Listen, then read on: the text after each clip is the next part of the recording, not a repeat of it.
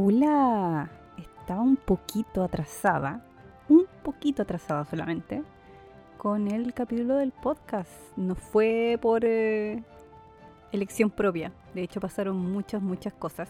Así que, primero que nada, las disculpas del caso. Ahora, ¿por qué me atrasé con el capítulo? Porque más que nada se me había olvidado como por completo que teníamos la E3 encima, que fue hace ya una, dos semanas más o menos. Y básicamente se fueron muchas horas de mi vida con toda la vorágine que implicaba el tema de la E3. Así que no tuve mucho tiempo para poder invertir en el pobre podcastito de Game of Thrones. Pero ahora ya tengo un rato más libre y puedo proceder con normalidad. De hecho, tengo que hacer una especie de maratón porque estoy atrasada en los tiempos. Y mm, lo otro es que puede que exista también otra anomalía. Más adelante yo ya la estoy, me estoy poniendo el parche antes de la herida porque anunciaron que venía la WitcherCon. La anunció Netflix hace ya un par de semanas y lo más probable es que si sale algo entretenido de Witcher, voy a hacer un capítulo especial porque me imagino que va a ser digno de hablar ahora. Si no hay nada entretenido, evidentemente no voy a hacer nada, me lo voy a saltar y básicamente me voy a quejar de eso en Twitter. lo que sí voy a hacer ahora, en este preciso minuto, es iniciar una pequeña sección de este análisis de la saga de Martín, que la voy a llamar Injusticias de la Vida. Así de simple. Tengo varios personajes en esta sección y es inevitable hacer un análisis de Juego de Tronos y mezclar los libros con la serie de HBO. A estas alturas están las cosas juntas, es una relación simbiótica entre los dos medios, por decir así. En su momento, debo reconocer que putié mucho con los cambios mientras estrenaban las nuevas temporadas. Iban avanzando las temporadas y yo me iba enojando, especialmente con la séptima y la octava. Pero considerando que eso fue un rant de Twitter y lo he ido como analizando de forma más seria en, el último tiempo, lo voy a dejar en formato de podcast. Así que para inaugurar la sección elegí a una persona que jamás pensé que iba a elegir, pero aquí está, porque le debo las disculpas del caso a este pobre personaje. La traté muy mal en su momento y fue, en realidad fue la del show a la que traté mal, no la del libro, que es Sansa Stark. Igual debo confesar que ella nunca estuvo entre mis favoritas porque tenía el lado a Arya. Y Arya siempre va a ser mi preferida y mi regalona por su actitud, por su personalidad, por su forma de enfrentar la vida.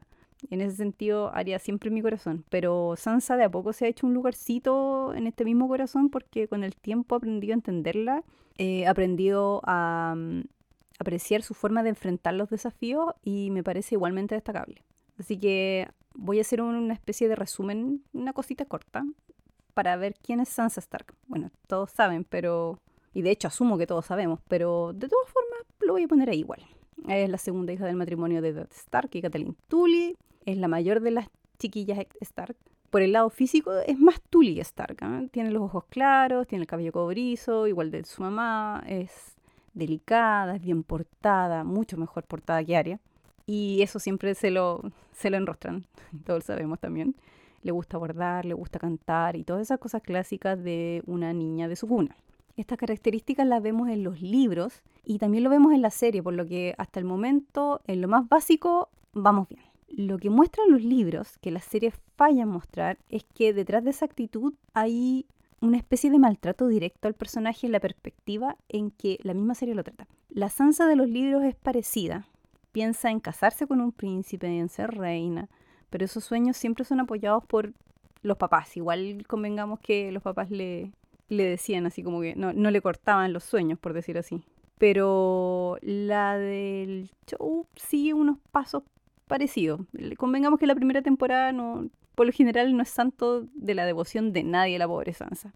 Igual hay que pensar que es una niña de ¿qué? 12 años, así que tampoco es que le podemos pedir mucho. Y en todo caso en el show igual hay gente que la trata como una niñita ilusa.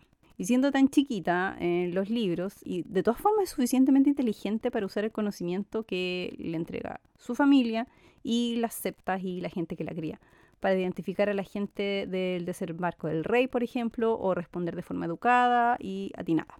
La gente lo nota, lo rescata, le llama la atención. inclusive cuando de repente tiene, me, recuerdo que había una escena como, me parece con Eileen Payne, siendo el personaje desagradable y terrible que todos conocemos, pero no la milanó lo suficiente como para que ella lo tratara de, de todas formas con educación y con delicadeza y se salvara de una potencial mala escena.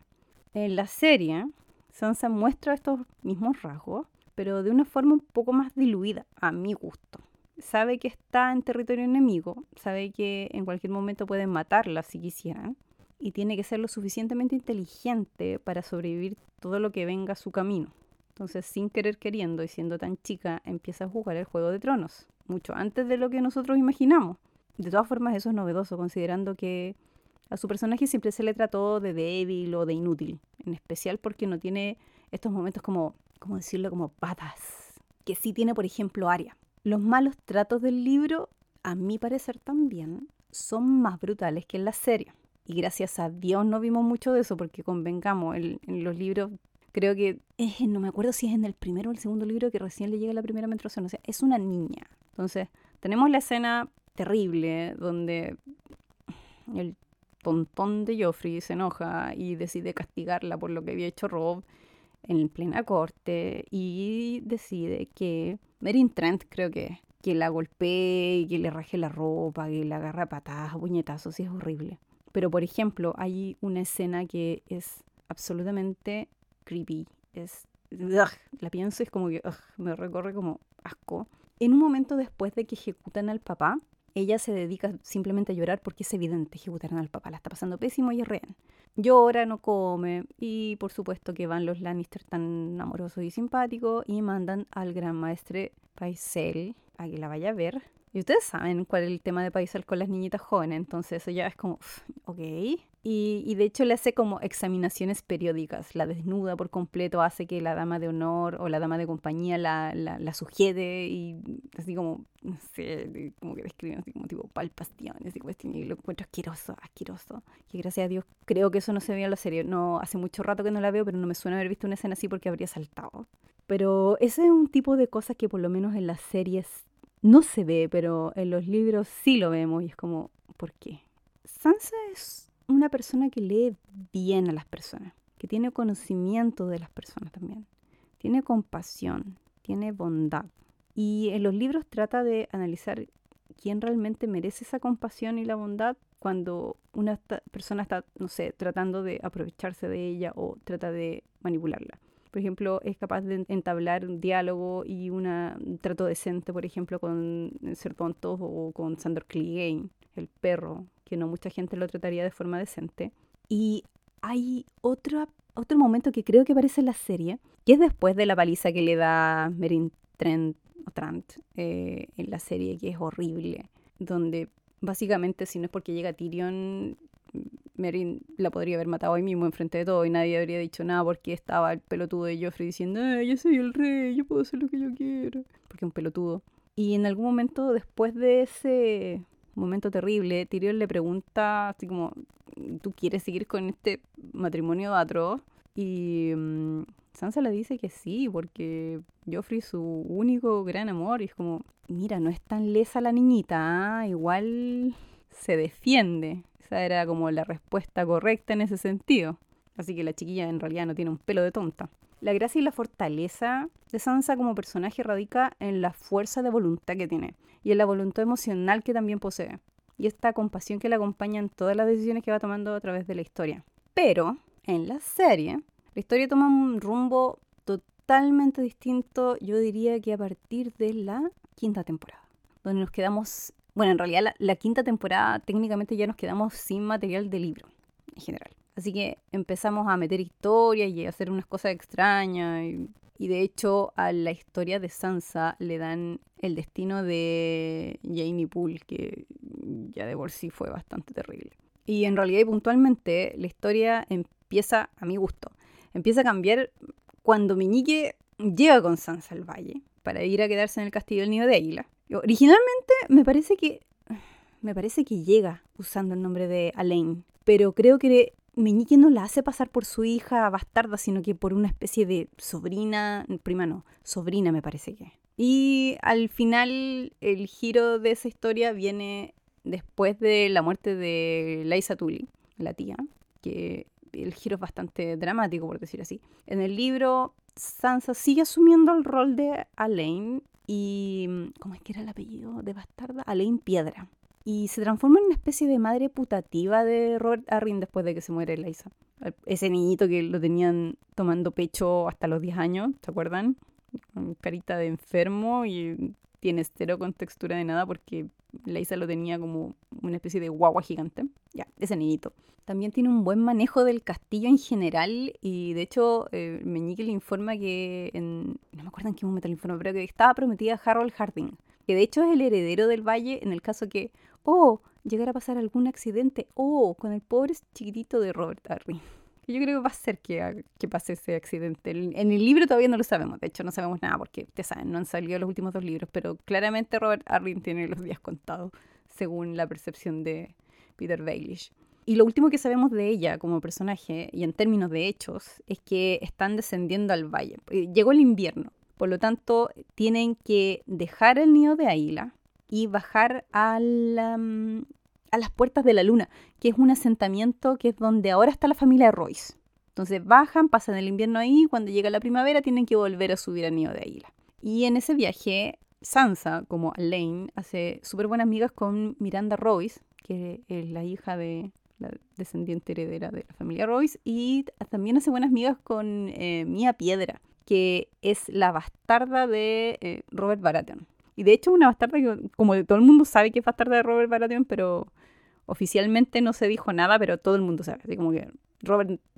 Hay un momento donde ella dice que se acuerda un poco como de esta persona, este ser hombre corpulento que va a jugar con ella y la lanza al aire y ese tipo de cosas. Entonces, claramente era Robert que reconocía que era su hija. Y, y en todo caso, convengamos, todos los descendientes de Robert Baratheon es súper evidente que son hijos de Robert Baratheon.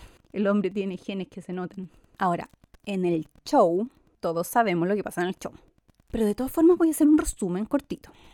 Peter Baelish le comunica a Sansa que se va a casar con Ramsay Bolton, ese pajarito de Dios que alimenta a sus perros de caza con carne humana, le gusta andar cazando mujeres, no, no cazando mujeres con S, cazando mujeres con Z. Sansa se niega al matrimonio y después acepta el matrimonio se casa con su marido psicópata que la viola una pila de veces y la primera frente a Theon en su calidad de hediondo. Qué maravilloso. Después de pasar por una serie de trauma, Sansa y Theon arman un plan y se escapan.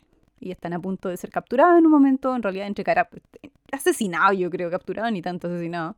Y aparece Brienne y los salva. Theon decide que no va a ir al norte, Sansa y compañía siguen caminando al norte, llegan al Castillo Negro y tenemos una de las reuniones más lindas de la serie. Y de hecho, las menos esperadas. Yo no, esperé que fuera una reunión emotiva. Jon Snow y Sansa.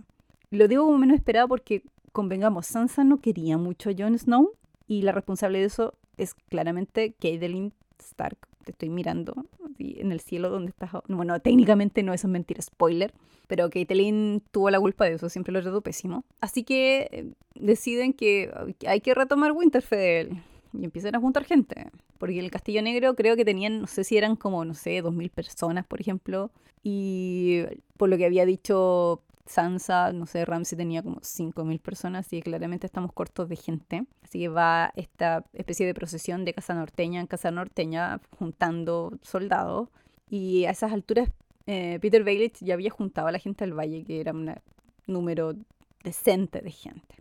Sansa trata de disuadir, eh, no se lo cuento yo, Simón, y trata de disuadir a John de ir a batalla con Ramsey con, con la poca gente que tiene. Y el porfiado de John no le hace caso y van a la pelea y Sansa obviamente se manda a cambiar hasta que llegan al clímax de la batalla de los bastardos con toda la gente del valle. Vas a darle el pellejo a Jon Snow, convengamos, y al final la batalla, esa batalla la ganó la gente del valle. Ramsey pierde, Sansa alimenta a Ramsey con sus perros de casa, con la carne de su marido psicópata vivo, porque le dijo, ay, no, no he alimentado a estos perros en una semana, y así como mis perros me respetan, saben quién soy, y Sansa con cara de no, no lo he alimentado hace una semana, toma, muere, muere de una forma terrible, etcétera, porque ahora soy Sansa Badass. ese es el camino con el que empieza Sansa Badass, la que se viste de negro y es muy cool y es muy amarga y etcétera empieza el drama con Daenerys. No quiere que Jon Snow forme alianza con Daenerys Targaryen. no le hace caso. Y cuando John va a ver a Dani, ella se queda a cargo de Winterfell. Se reúne con sus otros hermanos en ese intentando. Creo que llega primero Bran y después llega Arya.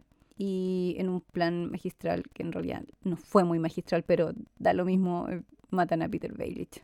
Y Sansa sigue haciendo su papel de soy una chica badass.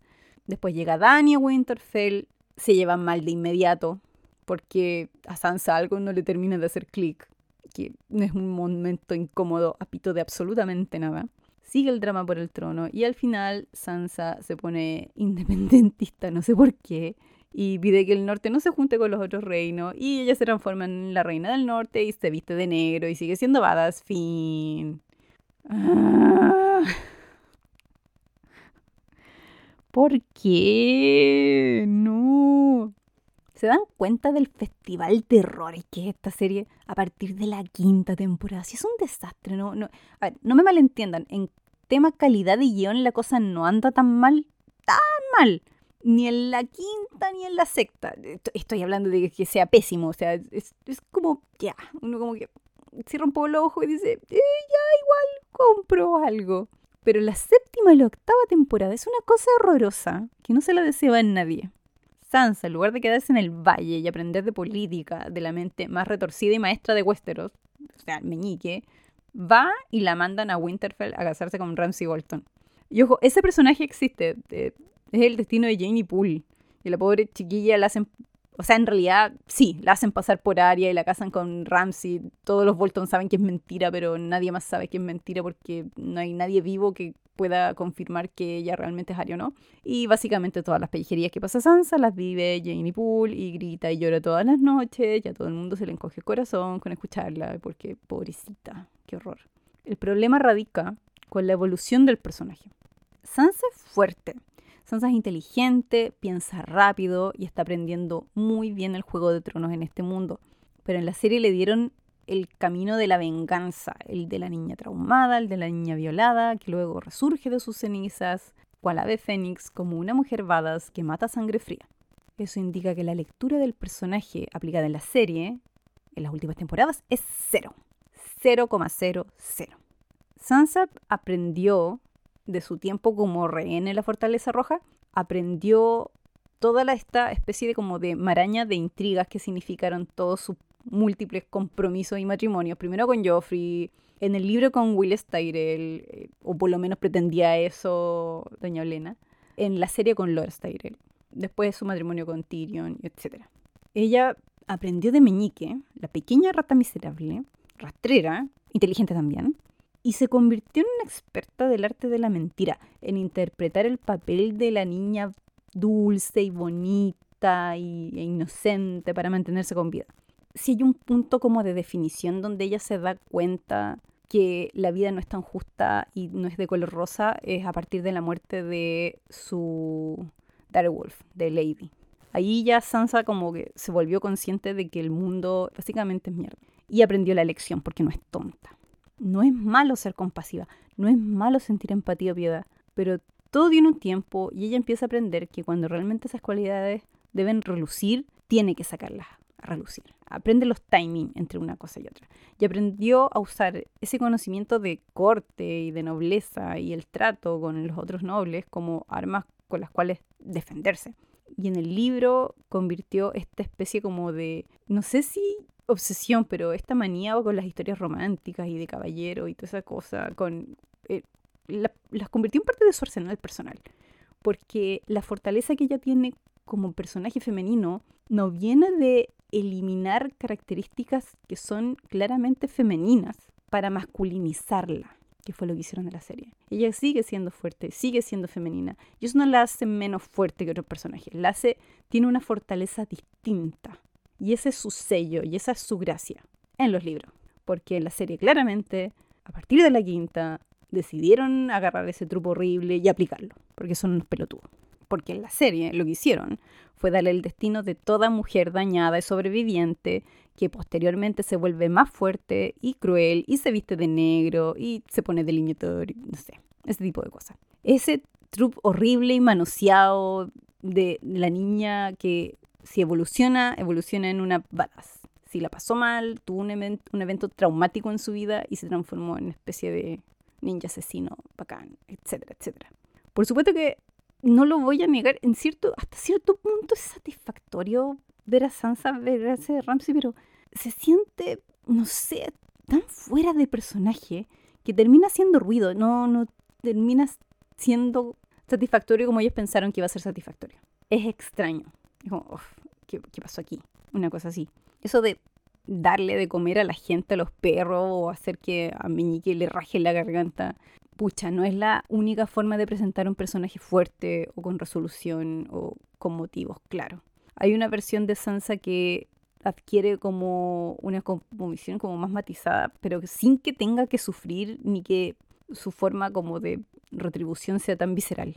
Porque la Sansa libro no tiene como tema central la venganza, sino que como reflexionar y darse cuenta de su propia forma de ver el mundo en donde está que claramente no es como lo pintan los cuentos de hadas, ni los cuentos de reinas, ni de princesas que ella siempre leyó cuando era chica. Porque ahí se da cuenta de que Joffrey, que era este príncipe perfecto, ideal que ella vio y del cual estaba totalmente omnibulada, por decir así, era un psicópata de mierda, era un monstruo. Pero por ejemplo Tyrion, que era el deforme, que era el monstruo, porque todo el mundo habla de Tyrion como una especie de monstruo, en realidad fue uno de los pocos seres humanos que fue efectivamente amable y respetuoso con ella fue decente con ella, cuando técnicamente no debió haberlo sido, porque ustedes saben, es un monstruo. Entonces empieza a entender que también, por ejemplo, cuando está en su fase de Alain Piedra, que a los bastardos por lo general se les condena como al ostracismo de forma súper injusta y que no se tiene que confiar ciegamente con los señores o con las damas de alta cuna.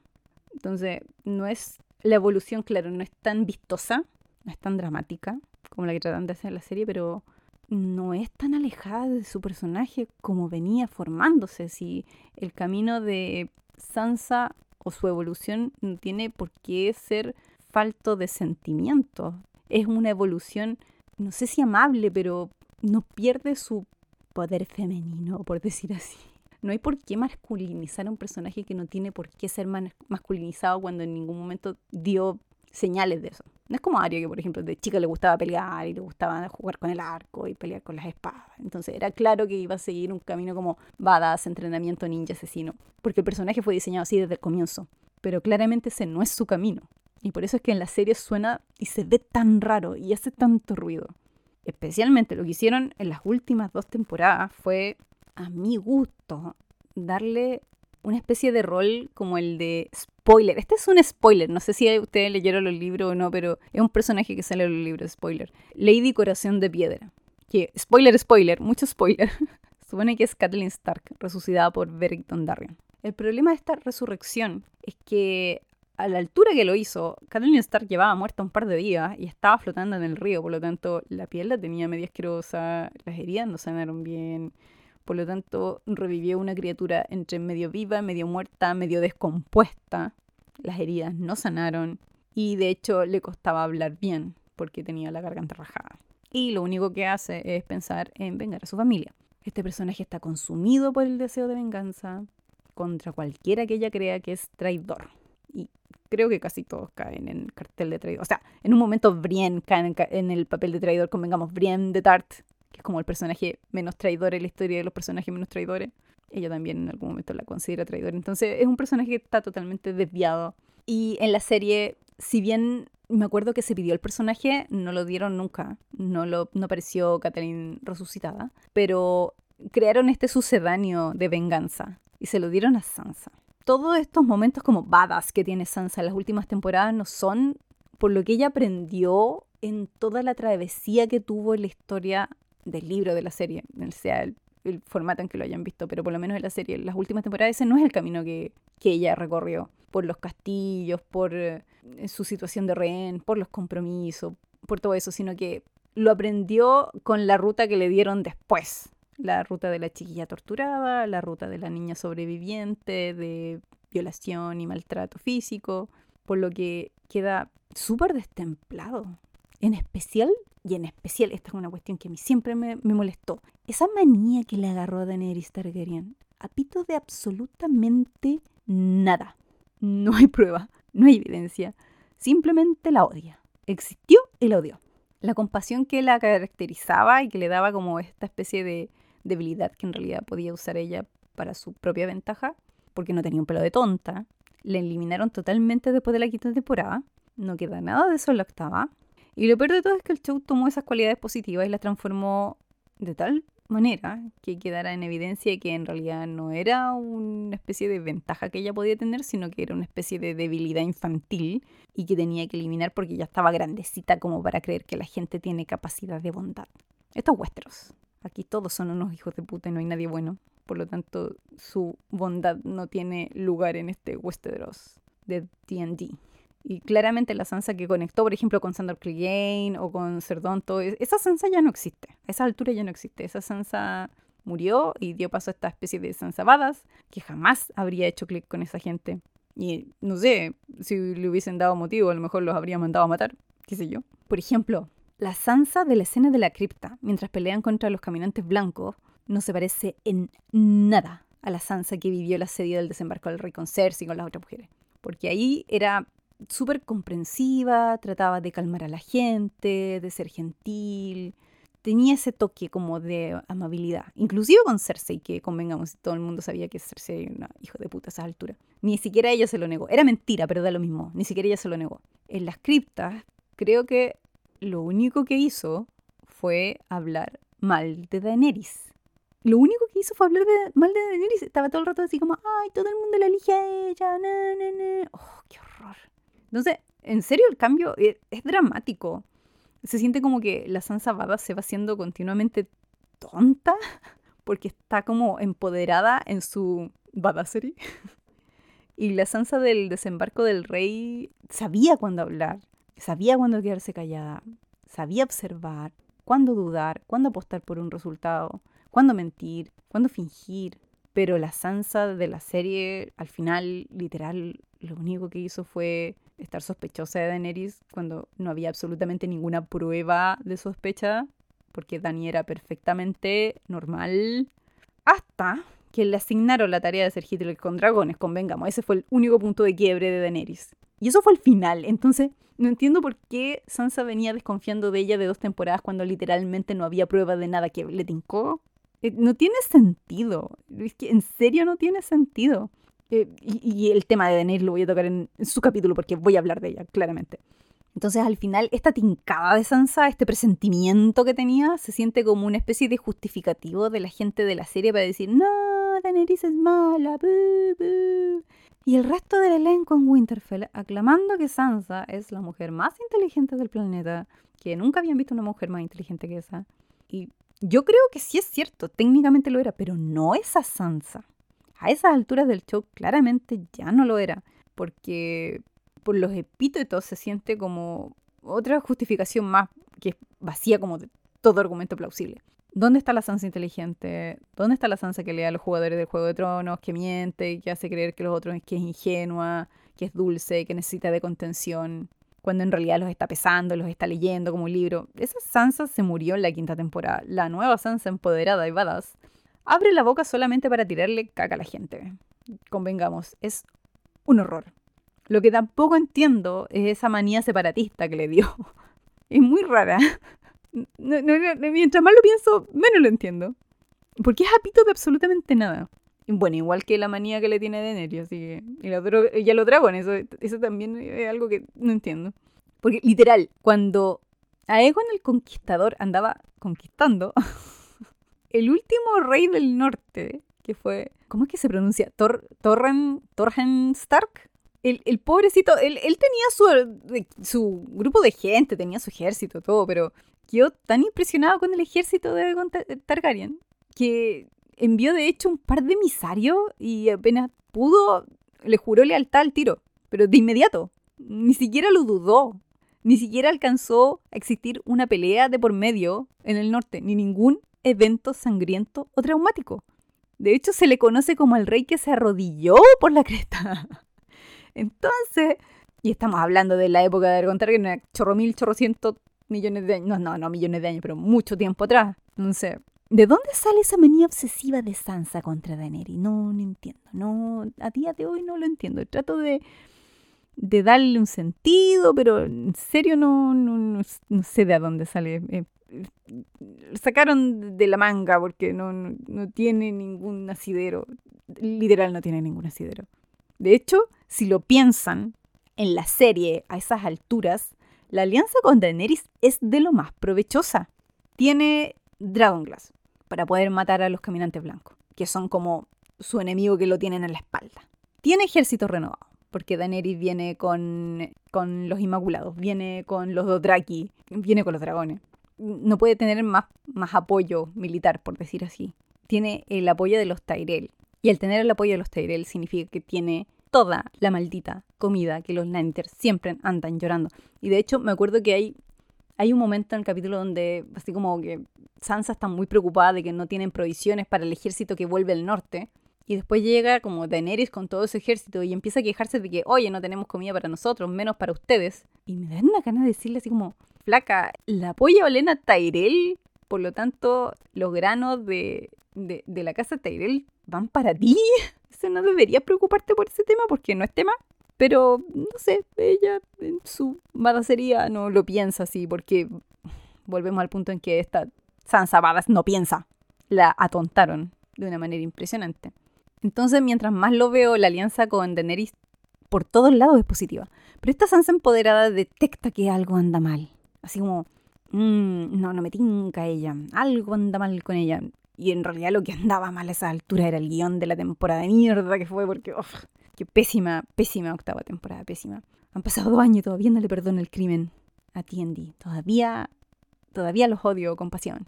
O sea, si hubiese tenido la misma sospecha contra los Lannister, dale, lo apoyo totalmente. Porque fue su rehén, porque la pasó pésimo estando allá, porque no sé, mataron al papá y técnicamente también mataron al hermano mayor. Así que sí, hay evidencia palpable de que son malos, pero la sospecha con Daenerys Targaryen es como, uff, uff. Y creo que al final la sección de injusticia de la vida se va en una especie de hot take. Porque ese es mi hot take para Sansa. Y em, me da mucha pena con ella, porque en su momento la pelé mucho, pero en realidad estaba viendo la Sansa de la serie. Esa era la que pelaba de una forma terrible, la encontraba atroz. Y claramente la encontraba atroz y la destruyeron en el camino, en vez de seguir el camino normal que tendría que haber seguido un personaje así, pero no, vamos a dejar la pata así mala, estamos la de negro. El próximo hot take, el próximo injusticia de la vida, me voy a ir con un señor que yo creo que todo el mundo le cae bien bueno, no sé si todo el mundo, no, si en realidad todo el mundo le cae bien, convengamos, sí, el, tipo cae bien, es simpático. Y también tuvo un drama con él, porque no lo voy a decir en su momento, pero no importa, el próximo capítulo va a ser dedicado a Tyrion Lannister. Yo creo que se lo merece, porque él también tiene un desarrollo de personaje que es como, mmm, ¿qué pasó aquí? ¿Qué es esto? ¿Qué hicieron?